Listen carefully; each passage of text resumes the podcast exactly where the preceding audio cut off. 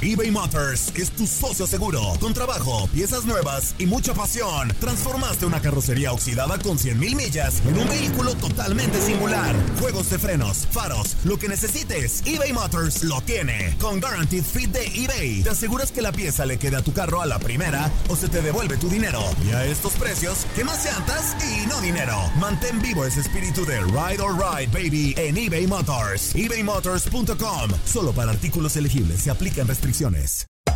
Hacer tequila, Don Julio, es como escribir una carta de amor a México. Beber tequila, Don Julio, es como declarar ese amor al mundo entero. Don Julio es el tequila de lujo original, hecho con la misma pasión que recorre las raíces de nuestro país. Porque si no es por amor, ¿para qué? Consume responsablemente. Don Julio Tequila, 40% alcohol por volumen, 2020. Importado por Diageo Americas, New York, New York. When something happens to your car, you might say,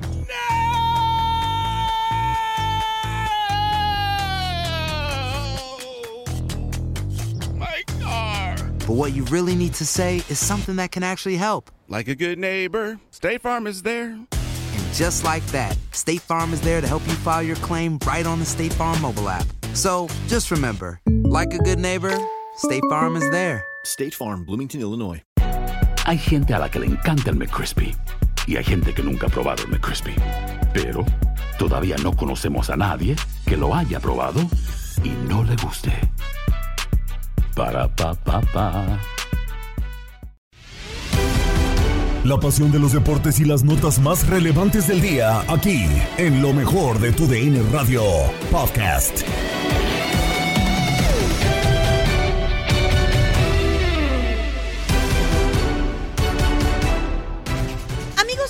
Lo mejor de tu DN Radio, de nuevo Gabriela Ramos les da la bienvenida y los invito a permanecer los próximos minutos con la mejor información deportiva. Empezamos con la llegada de Jonathan Cabecita Rodríguez a México para incorporarse al América. ¿Se trata de una bomba? El debate se hizo presente en la mesa de Fútbol Club con Toño Camacho, Reinaldo Navia y Max Andalón. Reinaldo Navia, hoy por la mañana llegó ya el cabecita Rodríguez, ya, ya reportó con América, hoy llegó escoltado como, con seguridad, como si fuera Maradona, como si fuera Messi, como si fuera Cristiano Ronaldo, y hoy ya porta con orgullo el número 11 en las Águilas del América. Pues es normal, ¿no? Que se hagan este tipo de. de Tú llegaste escoltado a las Águilas del América. escándalos, ¿no? ¿Ah? Tú llegaste escoltado, tú llegaste No, con no, tres, no, cuatro no, jalándote de que No, no, no, necesitas llegar rápido. No, no, no necesito, no necesito ese tipo de, de espera yo, pero, pero bueno, es normal, es un jugador que llama la atención, supuestamente es una de las contrataciones fuertes dentro de la liga, no digo bomba porque no, para mí no, pero que llama la atención después de haber tenido un buen pasar por Santos, por Cruz Azul, eh, creo no le fue tan bien eh, en el extranjero, pero, pero un jugador que yo creo que cualquier equipo lo quisiera. No sé si usted también está enojado porque no reciben a los jugadores de Puma así, de esa manera.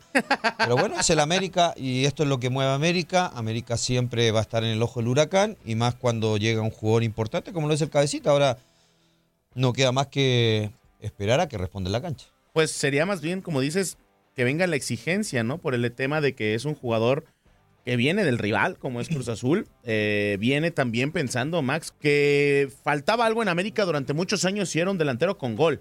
Y ahora pareciera que por fin llega uno que le puede llenar ese espacio a las Águilas del América. Pero a muchos tienen la duda por su mal pasaje en Arabia.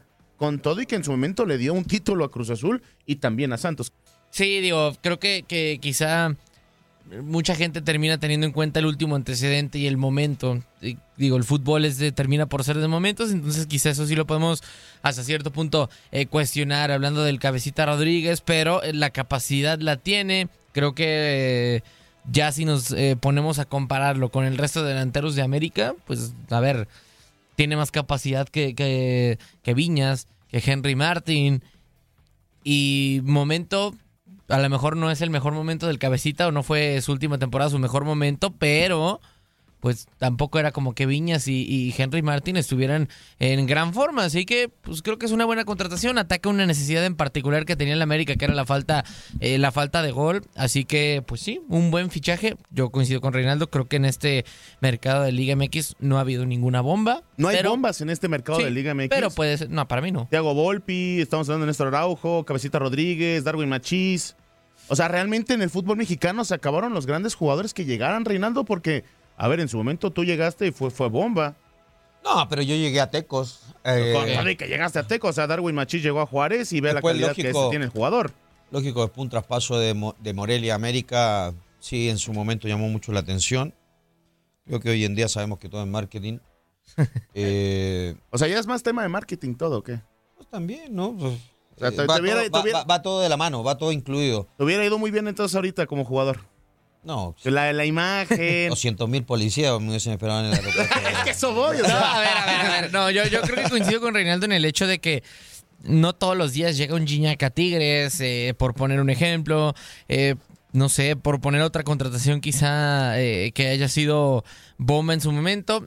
Digo, ya funcionó después peor, pero no todos los días llega un Vincent Janssen a Rayados. Ah, no me digas que Janssen fue una Por eso bomba. estoy, eh, a ver, por eso estoy diciendo, al momento de llegar, ya después que terminara saliendo mal, pues sí, salió mal. Pero lo que voy es, no todos los eh, mercados eh, eh, se hacen una bomba y cada, digo, por tema de, de- de quizá querer vender, por el hecho de que quizá los aficionados quieran que su equipo trascienda y cualquier tipo de cosas, al fichaje que quizás suena como mejor en un mercado de fichajes le dicen bomba, pero hoy, vuelvo a lo mismo, yo no veo ninguna bomba dentro de la Liga MX, no veo ese jugador que te cambie partido solo, que, que te termine por ser po- con diferencia el mejor de la liga, así que, pues sí, tal cual, no digo que ya se acabaron las bombas, no creo, pero por lo menos en este mercado no hay.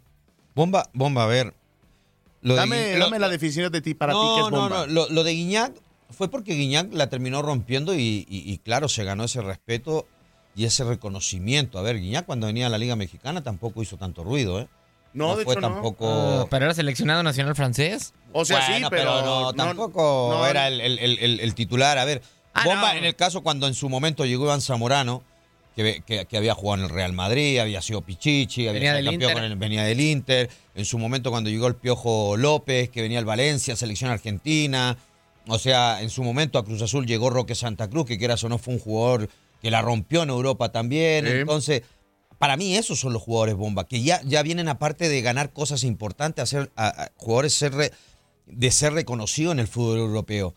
Pero Guiñac sí, en el Olympique de Marsella, pues tuvo esa temporada. De ahí para allá, yo creo que ninguno de nosotros lo ubicaba. No, de hecho no. O sea, siéndote sincero, o sea, era el segundo mejor goleador de la liga francesa con el, con el Olympique de Lyon, pero si eso, si, si se dio ese buen nivel, fue De gracias Marsella. a- Del Marsella. perdón, con el Marsella, pero si tuvo ese gran nivel fue gracias a, a Marcelo Bielsa, ¿no? Que lo, que lo potencializó, lo bajó de peso y de repente pues llegó en, en su apogeo, ¿no? Porque hemos visto como Zamorano, que no recuerdo si llegó ya de 30, 32 años y con todo y eso la, la, la rompió. Pero venía del. Claro, o sea, con, con todo y eso, pero a mí me queda claro que hay que también valoriz- valorar a los, los refuerzos que llegan al fútbol mexicano. O sea, a mí lo de cabecita se me hace importante porque ese es un jugador importante que ya se notó en su momento en el fútbol mexicano y que ahora lo podría hacer también con el América. O sea, Pero es que, no llega a cualquier club, die- no, no, mi no, querido pero es que- Choro. Llega al pero- club que tú conoces que la exigencia está hasta el simple hecho de cómo te, a qué horas Ah, no, te levantas, a qué horas vas, a vuelve- qué horas comes. Vuelve al fútbol mexicano, claro. Acá en el fútbol mexicano es reconocido por lo que ha hecho, ¿no? Eh, pero, a ver, viene de una liga que es poco competitiva. Aparte, viene de casi ni, ni jugar, marcar un gol. Sí, O sea, también te pega, ¿no? Dices, ay, que caray, ¿por qué una liga inferior y, y- y viene de un nivel bajo, ¿no? Más se contrata, yo creo, por, por lo que realizó acá en la Liga Mexicana, más que No, a ver, y no solamente eso, eh, hablando ya de le- lo decías tú, Toño, creo que pides una definición de bomba. Yo creo que bomba es algo que pocos equipos de la Liga MX y ni siquiera en todo momento pueden hacer. Yo, por eh, capacidad económica, por el proyecto deportivo interesante, yo hoy veo varios equipos de la Liga MX capaces de fichar el cabecita eh, eh, y no solamente el América, Tigres podría hacerlo, Monterrey puede hacerlo, Cruz Azul podría volver a hacerlo, ya que, que haya sido América por una u otra razón el que lo haya convencido, pues sí, pero o sea, y, y también con lo que decía Reinaldo, no es un zamorano que no cualquiera puede ficharlo, eh, no es eh, como en un momento lo fue, digo que también hubo intervención de Hugo Sánchez, pero no, es butragueño. Entonces, por, por- en ese tenor o tomando en cuenta eso, sí, yo no creo que, que- haya sido bomba lo de cabecita. Sí, tuvo algún buen momento y todo eso, pero es más, ni siquiera el, Cruz- el, el cabecita de Cruz Azul, salvo por el hecho de que hubiera pasado de Cruz Azul a América y que eso quizás es un poco más polémico, pero ni siquiera en ese nivel creo que habría sido bomba. Ahora, No es bomba, o sea, ni con todo no, eso. No, es, no, es no. una contratación Buena, sí. buena, importante. A Pero en su momento lo valorizamos como uno de los mejores es más, delanteros. te la pongo en corta. Acá, Los Ángeles FC acaba de contratar una bomba, que para mí sí es bomba. Sí. Creo que, es más, creo que es más bomba saber que va a ganar solamente pero- 1.5 No, millones de dólares, ¿no? no, Tiene pero- cinco Champions League, eso sí es ver, bomba, no sé qué. Eso es una fantasía, A ver, muchachos. Hasta, ¿Cuándo vamos a hasta- tener un hasta- hasta el mismo, hasta el mismo Giorgio Chiellini te lo pongo como bomba. El tipo Sí. ganó todo con la Juventus, Sí. por favor. A ver, pero Es es, mucho que más Creo que ahí reconocido. estamos hablando no de bombas, sino estamos hablando de fantasías, ¿no? Un nivel arriba de lo que puede ser un gran Pero ya jugador. llegaron. También hay que entender a qué nivel. A ver, Contrataciones reconocidas tanto en selección, Sí. en club.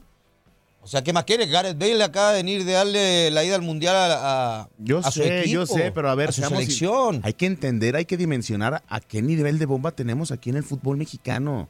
Nunca vamos a ver aquí un Kilini, tampoco vamos a ver un Gareth ¿Qué no? Bale. Llegó Zamorano, llegó. ¿Hace cuántos no años, importa, Cholo? llegó Ah, no, pero López, llegaron. llegó Llegaron, Santa sí. Cruz, lo que te mencioné. Llegó Yalmiña en su momento.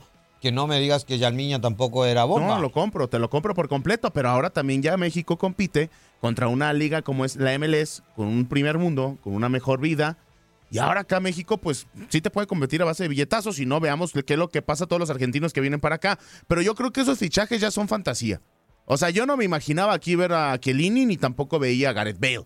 No, Yo a ver, no, Toño, en el América. Entiendo, entiendo esa situación, pero a ver, es, es que, estos son fichajes de otro, de otro, de otro nivel, de otro mundo. Pero yo sí te compraba por completo un cabecita Rodríguez que tiene nivel y que ya fue comprobado aquí, que la rompa en el mundial y que digas, está jugando acá en México. O como en su momento lo de Edison Cavani, que sí fue una realidad para, para Toluca. O el mismo, Nah, es más, fue fantasía, no, papá. Suinaga lo confirmó. A ver, entonces, ¿también es fantasía? Ese de, de- de ¿Y Edison la Cavani. contrataron? ¿De quién? ¿Y lo contrataron? No, al final no se dio, pero ya lo dijeron que fue un acercamiento real. Está el punto, la fantasía o realmente la, la bomba. Hay que entender también que hay niveles de No, bombas ¿y aquí por en qué el no, fútbol no hay dinero? Lo del Toto tú- tú- Salvio. Tú, lo No, dices, pero el a ver, económico, no, la MLS te está superando No, a ver, no, el Toto Salvio, ni Darwin Machís, ni, ni, ni Jonathan Rodríguez son futbolistas que te rompan el mercado, ni que te puedan definir una liga. Eh, entiendo que, a ver, pues no vamos a tener Cristiano Ronaldo, no vamos a tener Messi, ni mucho menos. Pero, o sea, sí había futbolistas que desde el momento en el que sabías que llegaban a la Liga MX, era un nivel superior a los demás. En su momento lo fue Gignac, les no. También Florian Tobán, porque sí, a lo mejor fue campeón del mundo jugando un minuto, pero por lo menos sabes que viene de ser un ídolo en una liga como es la liga francesa. Eh, a lo que voy es, elevan su nivel muy por encima de la media. Hoy, Jonathan Rodríguez no está por encima de la media. O a lo mejor sí, pero no es algo extraordinario lo que termina por llegar a la, a la Liga MX. O, O sea, por lo menos así no lo veo. más, si hubiese, si hubiese llegado Carlos Vela, hubiese sido más bomba que el cabecita Rodríguez. Sí. Yo lo hubiese llamado bomba si hubiese llegado Vela. México está a punto de sellar su pase al Mundial de Indonesia y de paso un lugar en los Juegos Olímpicos de 2024. La información llegó desde Honduras con Saritzi Sosa en Contacto Deportivo junto con Andrea Martínez y Manuel Gómez Luna. Y vamos a empezar hablando del campeonato sub-20 de la CONCACAF. Ya estamos en los cuartos de final. Prácticamente dos selecciones en las semifinales. Hoy se deciden las otras dos que estarán en semifinales para así completar los cuatro, los cuatro selecciones, los cuatro invitados al Mundial de Indonesia de la categoría que se llevará a cabo el próximo año. Estados Unidos ayer derrotó 2 por 0 a Costa Rica y Honduras venció 2 por 1 a Panamá. Con esto, tanto las barras y las estrellas y la H están en las semifinales y también en el Mundial. Hoy República Dominicana se estará enfrentando a, Jamaica y Guatemala se estará enfrentando a México. Y para tener mucha más información de todo lo que está ocurriendo en Honduras ya en las fases finales, el tema de los boletos al Mundial, cómo sigue el estado de las canchas, que ha sido bastante polémico en este campeonato sub-20 de la CONCACAF, pues nos vamos a enlazar hasta allá, hasta Honduras, con nuestra compañera Saritzi Sosa, que bueno, está haciendo un trabajo bastante concreto acá en el, en el premundial de CONCACAF sub-20 para hablar un poquito de los resultados y bueno, sin duda lo más importante de hoy, la actuación de la selección mexicana que podría estar amarrando ya su boleto a la Mundial. Saritzi, ¿cómo estás? Te saluda a Manuel Gómez Luna, Andrea Martínez. Pues cuéntanos, hoy un día importante para la selección mexicana dirigida por Luis Pérez. Estarían jugándose su pase al Mundial. ¿Cómo estás? Hola, Andy, ¿qué tal? Date, qué gusto saludarlos por acá en San Pedro Sula. Pues sí, un partido importantísimo. El primer objetivo de este certamen se juega el día de hoy a las 8 de la noche acá en Honduras. Y bueno, al Mundial del 2023 que los jugadores mexicanos quieren conseguir para estar este año. Sí hay un poco de nervios, pero al mismo tiempo confianza en que pueden lograr este primer a Guatemala que viene de justamente clasificar y dejar fuera a Canadá, una de las sorpresas que se ha dado en este certamen, aunque también hay que decirlo, Canadá por ahí no venía tan fuerte y tuvo una fase de grupos muy complicada. Así que cuando llegó a los octavos de final, fue un partido bastante reñido, eh, muy dramático, se fueron a los penales y justamente ahí es donde define Guatemala su pase a esas instancias. Incluso un dato curioso también es que lo dirige un mexicano y bueno, parte del cuerpo técnico también eh, con Rafael Loredo, el técnico de esta selección. No sé, muchos jugadores me decían, no sabemos si eso sea un algo en contra o a favor, ¿no? Porque al final tener un DT mexicano puede ser que ya nos conozca un poco más. Sin duda alguna. Saritzi, ¿cómo estás? Gusto saludarte. Acá Tate Gómez Luna, fuerte abrazo, excelente cobertura por allá. Oye, preguntarte eh, del equipo local de Honduras que ya se instala en las semifinales después de derrotar a Panamá dos goles por uno. Las sensaciones, eh, la afición, ¿está apoyando al equipo? ¿Y, qué se piensa de ese choque contra los Estados Unidos? Que hay que decirlo, también pasa por encima de Costa Rica el día de ayer y esta semifinal Estados Unidos-Honduras que promete y, bastante. ¿Cómo se ha visto este camino de Honduras allá, por allá, Saritzi? Sí, la realidad es que bastante interesante esto, estos juegos. ¿eh? Obviamente Honduras al ser local está siendo apoyado. Creo que es el único equipo como tal que tiene afición todo el tiempo en sus partidos. El día de ayer el Morazán casi casi estaba a reventar. Y bueno, eso creo que motivó muchísimo. Fue un partido bastante interesante y bueno, tienen confianza. La verdad es que pensando que se van a enfrentar a Estados Unidos, el equipo que yo veo más fuerte en este certamen, la verdad, de cierta forma creo que es el favorito en esta eh, premundial y bueno, va a ser un choque de vida o muerte para los hondureños que además, imagínate estas semifinales, ¿no? Se juegan el pase a los olímpicos, entonces los nervios deben estar a tope. Ayer justamente veía el partido y muchos de los jugadores terminaron llorando, bueno, de la misma forma Panamá, ¿no? Ellos de tristeza, los hondureños de alegría y creo que ha sido una gran fiesta, la afición aquí se ha comportado excelente, han apoyado muchísimo y creo que es una gran motivación para la selección de Honduras todo lo que reciben en las calles, eh, justamente ver que, que sí apoya ¿no? a este a este una generación bastante buena que además pues está teniendo mucho éxito y que se espera pues que den un, choque bastante fuerte contra Estados Unidos, pero bueno, con ese antecedente que conocemos de Estados Unidos que siempre termina siendo uno de los favoritos en este tipo de torneos.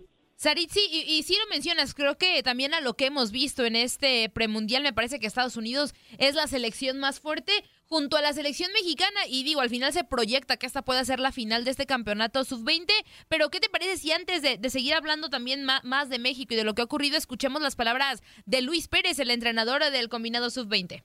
Sabemos, ¿no? Esto que comentas, que bueno, en un, en un partido nos jugamos todo, eh, todo el proceso que hemos tenido, creo que los jóvenes lo han hecho eh, de muy, muy buena manera y como lo comentas, yo creo que más que la presión, hemos tratado de manejar en este equipo, que bueno, cada que nosotros eh, utilicemos la camiseta de la selección, tener los principios y valores siempre, ¿no? Juguemos contra quien juguemos, hagamos el torneo que tengamos en puerta, siempre tenemos que tener esa responsabilidad de tener eh, esos valores y esos pilares como el orgullo, como la pasión, como la humildad, como el trabajo en equipo y bueno, sin duda ello es lo que nos está llevando a tener que ir cada partido a hacer nuestra mejor versión, como bien te lo comento, tanto individual como colectiva, y hoy no será la excepción. Hoy, más allá de pensar en un boleto, creo que tenemos un rival eh, bastante fuerte eh, enfrente y bueno, lo respetaremos como tal y trataremos de sacar nuestra mejor eh, versión en ese sentido. Pues ahí están las palabras, Aritzi, de, de, Luis Pérez. Y bueno, ya, ya para agradecerte esos minutos aquí en Contacto Deportivo, pues Guatemala, que también está dirigida por un mexicano, hay que, hay que decirlo y que sin duda será un gran partido. Claro, sí, lo que les comentaba Rafael Orero, que incluso ya dirigió en la selección mayor también en una Copa Oro un partido contra Guatemala y bueno, en ese, en ese entonces perdieron. Entonces, bueno, pues ya veremos si, si es o no un factor que conozca a estos chicos mexicanos. La afición tiene altas expectativas en el Tri y así lo expresaron en Misión Centroamérica con Toño Camacho. Saludos y suerte a la, a la selección. Yo creo que ahora ganamos sin ningún problema a Guatemala. ¿Cuánto ganamos? Le voy a echar uh, 3-0 nomás. Ah, nada más. Humildemente. No he visto jugar a Guatemala, pero la verdad no, no creo que traigan mucho. Ayer vi el de Panamá, Honduras y Panamá empezó muy imbatible y al último, no sé si quedaron 2-1, no, me dormí, no lo alcancé a ver todo. Bueno, al menos descansaste mi, mi 13 veces. Te mandamos un fuerte abrazo, hermano. Gracias. Saludos a todos, saludos a la Alvenas en el yoyo. Ay, nadie pues. Adiós, adiós, adiós. Vamos a escuchar declaraciones de Luis Pérez, el técnico mexicano, eh, tomando en cuenta que hoy se juega, hoy se tiene eh, la oportunidad de poder ya amarrar pues, lo que es el boleto para el Mundial de Indonesia 2023. Hablando del partido, hablando de las impresiones de este duelo en contra de Guatemala. Sabemos, ¿no? Esto que comentas, que bueno, en un, en un partido nos jugamos todo, eh, todo el proceso que hemos tenido. Creo que los jóvenes lo han hecho eh, de muy, muy buena manera. Y como lo comentas, yo creo que más que la presión, hemos tratado de manejar en este equipo que, bueno, cada que nosotros eh, utilicemos la camiseta de la selección, tener los principios y valores siempre, ¿no? Juguemos contra quien juguemos, hagamos el torneo que tengamos en puerta, siempre tenemos que tener esa responsabilidad de tener eh, esos valores y esos pilares como el orgullo, como la pasión, como la humildad, como el trabajo en equipo y bueno, sin duda ello es lo que nos está llevando a tener que eh, ir cada partido a hacer nuestra mejor versión, como bien te lo comento, tanto individual como colectiva, y hoy no será la excepción. Hoy, más allá de pensar en un boleto, creo que tenemos un rival eh, bastante fuerte eh, enfrente y bueno, lo respetaremos como tal y trataremos de sacar nuestra mejor eh, eh, versión en ese sentido. Ahí está Luis Pérez eh, en este partido. Recordemos que México pues ha, ha barrido, ¿no? En lo que ha sido esta CONCACAF. Eh, no ha recibido gol. Arriba de 19 goles a favor. Eh, digo, se nota mucho todavía ese tema del nivel. Todavía se nota mucho el tema de, de la diferencia. Y creo yo que aquí es muy, pero muy eh, palpable, ¿no? Lo que puede pasar, tomando en cuenta en que pues vencieron también 6 a 0, o sea, Puerto Rico, o sea, Estados Unidos apenas si venció 0 a Costa Rica. Ha pasado de todo, ¿no? Y ahora pues tendremos más y más partidos. Ya casi se acaba este premundial, que pareciera más bien como tipo mundial, ¿eh? Un mes entero, pero quedará lo que es estos encuentros. Ya se jugó el Estados Unidos-Costa Rica, ganó 2 a 0 el Team USA. Honduras le pegó a Panamá 2 a 1. Y hoy, República Dominicana en contra de eh, Jamaica y Guatemala en contra de México. Y los siguientes duelos ya se estarían jugando el próximo viernes primero de julio. Los dos en el Francisco Morazán. No sé si lo terminen por cambiar al Metropolitano por el tema de la, de la, de la cancha. Esperemos ya esté en mejores eh, condiciones. Dice Jorge González. Saludos, Camacho. Oye, parece que a los jugadores del Ratlas le afectó la noticia que Archundia se no manda más de los árbitros. No más ayuditas bar, lol. Eh, bueno, quienes crean en teorías conspirativas es en la siguiente ventanilla. Eh, vamos con el siguiente saludo, es Lee Guajardo. Eh, los saludo, Camacho, los de desde Visabilia, Visalia, perdón, California. Oye, ¿crees que México se lleva el campeonato sub-20? Sí, o sea, creo que en esta ocasión sí. Eh, creo que Estados Unidos puede competir, eh, pero se ha visto bastante bien este equipo de, Luis Pérez, salvo el partido contra Haití, ¿eh? Ese yo creo que lloraron todos después de lo que terminamos por, por ver. Estás escuchando el podcast de lo mejor de tu DN Radio, con toda la información del mundo de los deportes. No te vayas, ya regresamos. Tu DN Radio, también en podcast. Vivimos tu pasión.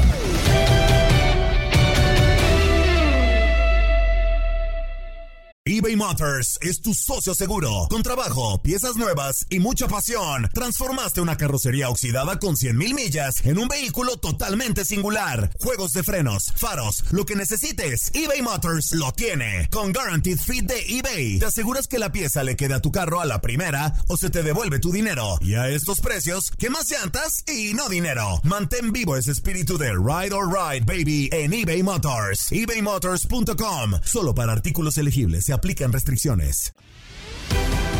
Estás escuchando el podcast Lo mejor de tu DN Radio. Retomamos la información del día en Contacto Deportivo porque la Liga MX logró una alianza con la Serie A. La Liga MX y la Federación Mexicana de Fútbol firmaron este día un convenio con la Serie A y la Federación Italiana de Fútbol que se trata de una alianza deportiva que va a beneficiar a fuerzas básicas y selecciones nacionales. Esto sucedió desde Roma en la Embajada de México. John de Luisa también habló sobre este acuerdo que tendrán con el eh, fútbol italiano y el sueño de un México contra Italia rumbo al Mundial del 2026. Pero Miquel Arriola comentó precisamente la razón del por qué no muchos jugadores mexicanos que se van a Europa y también habló sobre que se debe al estilo que tiene la competición. Durante la firma de este convenio entre las federaciones de México e Italia, Arriola afirmó que la Liga MX va a buscar comercializar los derechos de televisión en Europa. Vamos a escuchar palabras del presidente de la Liga MX, Miquel Arriola. ¿Por qué tenemos pocos jugadores en Europa? Porque la liga es compradora nuestra liga compra, nuestra liga es la décima del mundo en materia de valor. Entonces tenemos, pues, eh, somos, somos víctimas de nuestro propio éxito. Cuando se da el momento de la transacción, muchas veces al jugador mexicano le ofrecen más dinero en México. Y entonces eh, lo que queremos es verlo desde antes. El conocimiento de lo que se hace en México, en Europa, estamos entrando a las cinco primeras ligas del mundo. Si nosotros sumamos el valor de estas cinco ligas, eh, estamos hablando de más de 20 mil millones de dólares en valor de plantillas. Y ahí es donde queremos que estén nuestros talentos. En Europa, desde luego en la Liga MX, eh, queremos más inversión en los equipos para traer mejores extranjeros e invertir más en fuerzas básicas.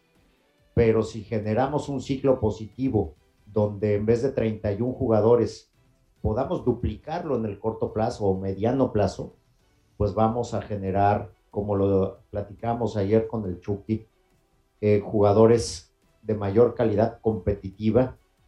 Y también lo que queremos en la liga es internacionalizar nuestros derechos de televisión. Somos la liga número 10 en fans en todo el mundo. Tenemos casi 200 millones, pero esos 200 millones están en Estados Unidos y en México queremos que nos vean en la televisión europea, queremos venir a vender derechos acá de televisión para que también se interesen por jugadores mexicanos por ese lado, con la Leagues Cup también, pero claramente el esfuerzo central institucional tiene que ser directamente entre ligas, entre clubes, además de aprovechar los elementos de tecnología que se tienen ya para compartir información de jugadores. Palabras de Miquel Arriola, presidente de la Liga MX, y el presidente de la Federación Mexicana de Fútbol, John de Luisa, habló sobre la posible inversión extranjera en la Liga MX, como el caso de Atlético San Luis y también Necaxa, que ha tenido inversiones. Escuchamos a John de Luisa. Vamos a... Eh, ah, como hemos visto en el pasado reciente, hemos tenido inversión extranjera en el fútbol mexicano, lo hemos visto en el caso del Atlético San Luis, lo hemos visto en el caso del club Necaxa seguramente lo veremos en eh, un futuro próximo en otras divisiones, como es la Liga Premier. Y desde luego estaremos abiertos nosotros a inversionistas que quieran apostar por el futuro de nuestra industria en México y qué mejor si pueden venir algunos inversionistas italianos. Cerramos este episodio con toda la información de combate global porque Inutilandia tuvo la visita de Ramiro Cachanilla Jiménez, quien cierra preparación para medirse a Devante Sewell. Aquí la charla con Juan Carlos Ábalos Fuerza Guerrera, Toño Murillo y Ramón Morales. Ya está con nosotros Ramiro Cachanilla Jiménez. Carnal, ¿cómo estás? Qué gusto saludarte. Buenos días, buenos días a todos. Él es eh, peleador. Eh, muy bien, amigo, muchísimas gracias eh, primeramente por estar aquí con nosotros. Darle en la torre a tu tiempo con esto de, de, de, la promoción de, tu próxima pelea dentro de las 145 libras. Y, y, primeramente, pues darte la bienvenida y esperemos que estés bien porque sabemos que vienes de una recuperación importante, amigo, de tu mano. Pero, pero ¿cómo estás? ¿Cómo te sientes el día de hoy? Muy bien, muy bien, muy feliz, ya queriendo comer, tomar agua, todo, porque estoy en mi, en mi Sí, sí, sí, te estás cortando ahorita peso, Pues entonces si me miran así flaquito es por eso, ¿eh? Entonces no soy así ah. normalmente, ¿eh? Mira, si me ves a mí así gordito es porque yo todavía no corto nada de ah, peso. Ah, te, tomando mucha vamos a ayudar a ti entonces, te va a pasar mi dieta. La verdad es que sí, ¿eh? sí se necesita a veces este, ponerse un poquito a dieta para, para verse mejor. Amigo, eh, hubo un, eh, un lapso de, de unas semanas que no hubo actividad dentro de la jaula de combate global. Este próximo viernes viernes primero de julio te toca estar en la pelea estelar dentro de las 145 libras enfrentando al norteamericano Devante Sewell. Eh, de verdad, de verdad, una pelea difícil, sobre todo para ti, que vienes de una recuperación bien importante. Tu última pelea pues tuviste una fractura eh, en tres de tus dedos de la mano izquierda. Platícanos acerca de esto. Sí, claro que sí. Entonces, eh, como lo mencionas tú, entonces, mi, mi, pelea pasada el 14 de mayo, para ser más exactos, tuve un combate contra un puertorriqueño también aquí en combate global y lamentablemente pues me fracturé mi mano izquierda y pues soy zurdo también, entonces mm. salió peor, ¿no? Entonces, pero ya, ya, ya mi recuperación ha sido grata, buena este último año y dos meses al parecer. Entonces, estoy feliz y honrado de ser la cartelera, de volver, hacer mi, mi regreso y que más que nada volver como evento principal, ¿no? Aquí a Combate Global. No, y, me llama mucho la atención porque en esta pelea que, comentas, pues e, es precisamente con uno de los golpes con los que noqueas a tu rival porque la ganaste por, por la cuestión de, la vía del knockout, e, e, en donde te, llega esta, esta lesión en un momento difícil porque tu, carrera eh, dentro del profesionalismo va muy bien, o sea, vas de 5-5, vas invicto y vas ahora a enfrentar a, a Devante Sewell.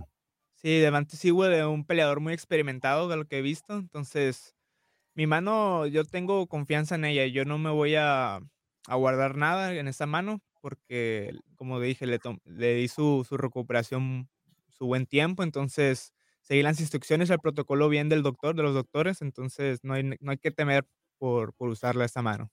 Amigo, ¿qué ha sido lo más difícil? Eh, me queda claro que para, para, las personas como ustedes que son peleadores, pues la actividad es, es, todo dentro de, de, su disciplina al tener una lesión como esta tan fuerte, ¿cómo, cómo te ha pegado mentalmente? ¿Cómo has trabajado mentalmente? No poder estar entrenando, eh, eh, poder recuperarte. No sé si en algún momento se pudo haber puesto en peligro tu carrera por este tipo de lesión.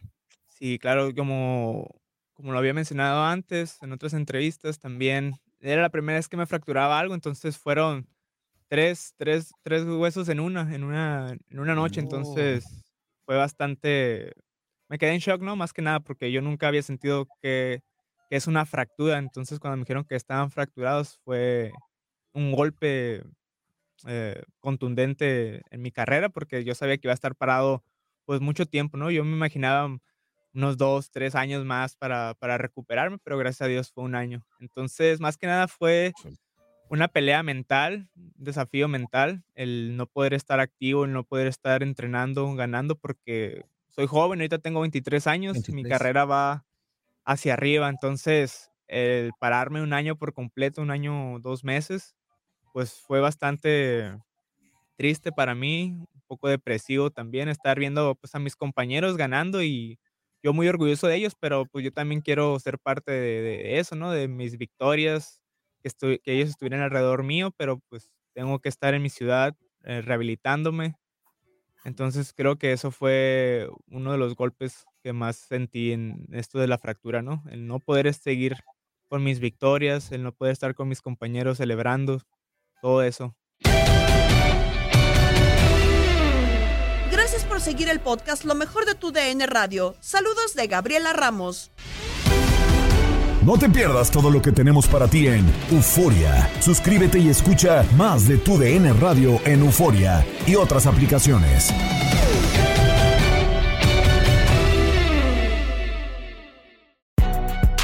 Si no sabes que el Spicy McCrispy tiene Spicy Pepper Sauce en el pan de arriba y en el pan de abajo. ¿Qué sabes tú de la vida? Para, pa, pa, pa. Cassandra Sánchez Navarro junto a Catherine Siachoque y Verónica Bravo en la nueva serie de comedia original de VIX, Consuelo, disponible en la app de VIX ya. This is the story of the one. As a maintenance engineer, he hears things differently. To the untrained ear, everything on his shop floor might sound fine, but he can hear gears grinding or a belt slipping. So he steps in to fix the problem at hand before it gets out of hand. And he knows Granger's got the right product he needs to get the job done, which is music to his ears. Call, click Granger.com, or just stop by. Granger, for the ones who get it done.